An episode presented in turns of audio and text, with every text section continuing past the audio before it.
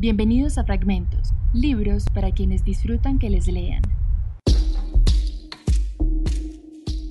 Luego de un episodio dedicado a la poesía, Camila Willes me ha cedido el micrófono para que regresemos juntos a la novela. Esta vez lo hacemos de la mano de Camila Sosa Villada con su libro Las Malas, publicado en marzo del 2019. Esta es una historia que sin ánimo de hacer spoiler, reconstruye el universo de las mujeres trans, lo que significa habitar sus cuerpos y la hermandad que se teje entre los grupos de mujeres que ejercen prostitución. Todo desde la experiencia de la misma Camila, lo que hace que este relato tenga un tono íntimo, sincero, pero sobre todo muy conmovedor.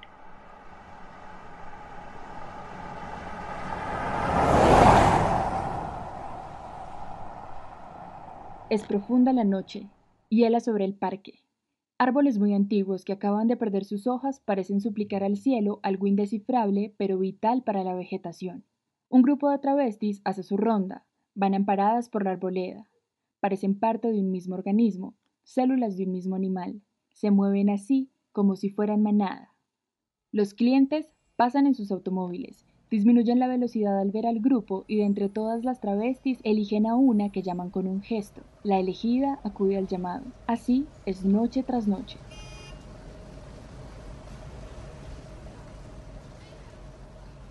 El Parque Sarmiento se encuentra en el corazón de la ciudad, un gran pulmón verde con un zoológico y un parque de diversiones. Por las noches se torna salvaje. Las travestis trepan cada noche desde este infierno del que nadie escribe para devolver la primavera al mundo. Con este grupo de travestis también estaba embarazada, la única nacida mujer entre todas. Las demás, las travestis, se ha transformado a sí mismas para hacerlo. En la comarca de travestis del parque, ella es la diferente.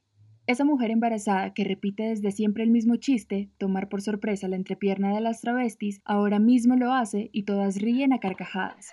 El frío no detiene la caravana de travestis. Una petaca de whisky va de mano en mano. Papeles de cocaína visitan una a una todas las narices, algunas enormes y naturales, otras pequeñas y operadas. Lo que la naturaleza no te da, el infierno te lo presta.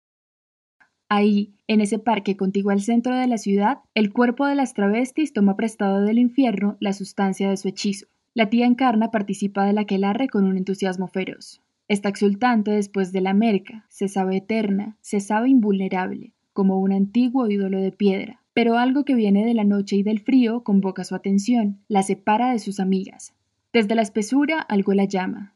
Entre las risas y el whisky que viene y que va de una boca pintada a otra, entre los bocinazos de los que pasan buscando un turno de felicidad con las travestis, la tía Encarna distingue un sonido de otra procedencia, emitido por algo o alguien que no es como el resto de las personas que aquí vemos.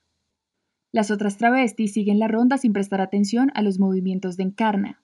Anda desmemoriada la tía, cuenta una y otra vez las mismas viejas anécdotas. Las cosas más recientes y cercanas no tienen lugar en su memoria. Llega un momento de la vida en que ningún recuerdo está salvo, desde entonces anota todo en cuadernitos, pega notas en la puerta de la heladera como una manera de ganarle al olvido. Algunas piensan que está volviéndose loca, otras creen que está dejando de recordar por cansancio.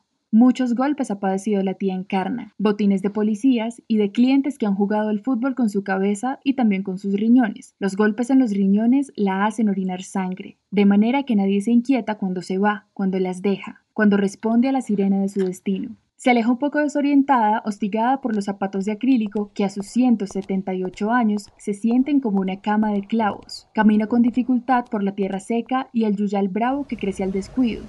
Cruza la avenida del Dante como un silbido hacia la zona del parque, donde hay espinas y barrancas y una cueva en la que las maricas van a darse besos y consuelo, y que han apodado la Cueva del Oso. A unos metros está el Hospital Rawson, el hospital que se encarga de las infecciones nuestro segundo hogar. Zanjas, abismos, arbustos que lastiman, borrachos masturbándose, Mientras la tía Encarna se pierde entre los matorrales, comienza a suceder la magia. Las putas, las parejas calientes, los levantes fortuitos, aquellos que logran encontrarse en ese bosque improvisado. Todos dan y reciben placer dentro de los autos estacionados o echados entre los yuyos o de pie contra los árboles. A esta hora, el parque es como un vientre de gozo, un recipiente de sexo sin vergüenza. No se distingue de dónde provienen las caricias ni los lengüetazos. A esta hora, en este lugar, las parejas están cogiendo. Pero la tía Encarna persigue algo así como un sonido o un perfume. Nunca es posible saberlo cuando se le ve ir detrás de algo. Paulatinamente, eso que la ha convocado se revela, el llanto de un bebé. La tía encarna tantea en el aire con los zapatos en la mano, enterrándose en la inclemencia del terreno para verlo con sus propios ojos. Mucha hambre y mucha sed. Eso siente en el clamor del bebé y es la causa de la tribulación de la tía encarna, que se adentra en el bosque con desesperación porque sabe que en algún lugar hay un niño que sufre. Y en el parque es invierno, y la helada es tan fuerte que congela las lágrimas. Encarna se acerca a las canaletas donde se esconden las putas cuando ven acercarse a las luces de la policía, y por fin lo encuentra. Unas ramas espinosas cubren el niño. Llora con desesperación. El parque parece llorar con él. La tía Encarna se pone muy nerviosa. Todo el terror del mundo se le prende en la garganta en ese momento. El niño está envuelto en una campera de adulto, una campera verde inflable. Parece una lora con la cabeza calva. Cuando intenta sacarlo de su tumba de ramas, se clava espinas en las manos y las pinchaduras comienzan a sangrar. Tiñen las mangas de su blusa. Parece una partera metiendo las manos dentro de la yegua para extraer al potrillo. No siente dolor, no reparan los cortes que le hacen las espinas. Continúa apartando ramas y finalmente rescata al niño que aúlla en la noche. Está cagado entero, el olor es insoportable. Entre las arcadas y la sangre, la tía encarna lo sujeta contra el pecho y comienza a llamar a gritos a sus amigas. Sus gritos deben viajar hasta el otro lado de la avenida. Es difícil que la escuchen, pero las travestis perras del Parque Sarmiento de la ciudad de Córdoba escuchan mucho más que cualquier vulgar humano. Escuchan el llamado de la tía encarna porque huelen el miedo en el aire y se ponen alerta. La piel de gallina, los pelos erizados, las branquias abiertas, las fauces en tensión. Travestis del parque, vengan. Vengan que he encontrado algo, grita. Un niño de unos tres meses abandonado en el parque, cubierto con ramas, dispuesto así para que la muerte hiciera con él lo que quisiera. Incluso los perros y los gatos salvajes que viven ahí. En todas partes del mundo, los niños son un banquete. Las travestis se acercan con curiosidad, parecen una invasión zombie acercándose hambrientas a la mujer con el bebé en brazos. Una se lleva las manos a la boca, unas manos tan grandes que podrían cubrir el sol entero. Otra exclama que el niño es precioso, una joya. Otra, inmediatamente, se vuelve sobre sus pasos y dice, Yo no tengo nada que ver, yo no vi nada. Así son, responde otra, queriendo decir, así son estos putos bigotudos cuando el zapato aprieta. Vamos a tener que llamar la policía, dice una. No, grita la tía Encarna. A la policía no. No se puede llevar al niño con la policía. No hay castigo peor. Pero es que no podemos tenerlo, argumenta una voz que apela a la razón. El niño se queda conmigo. Se va a casa con nosotras. Pero ¿cómo lo vas a llevar si está todo cagado y lleno de sangre? Adentro de la cartera cabe perfecto. Las travestis caminan desde el parque hasta la zona de la terminal de ómnibus con una velocidad sorprendente. Son una caravana de gatas, apuradas por las circunstancias con la cabeza muy baja, ese gesto que las vuelve invisibles. Van a la casa de la tía Encarna, la pensión más maricona del mundo, que a tantas travestis ha acogido, escondido, protegido, asilado en momentos de desesperanza. Van ahí porque saben que no podría estar más a salvo en ningún lugar. Llevan al niño en una cartera. Una de ellas, la más joven, se anima a decir en voz alta lo que todas han comunicado ya con el pensamiento. Está frío para dormir en el calabozo. ¿Qué decís? pregunta la tía Encarna. Nada. Eso, que está frío para dormir en el calabozo. Y más por secuestrar a un bebé. Yo voy muerta de miedo. Camino detrás de ellas casi corriendo. La visión del niño me ha vaciado por dentro. Es como si de repente no tuviera órganos, ni sangre, ni huesos, ni músculo. En parte es el pánico y en parte la determinación dos asuntos que no siempre van bien de la mano. Las chicas están nerviosas, de sus bocas salen vapor y suspiros de miedo.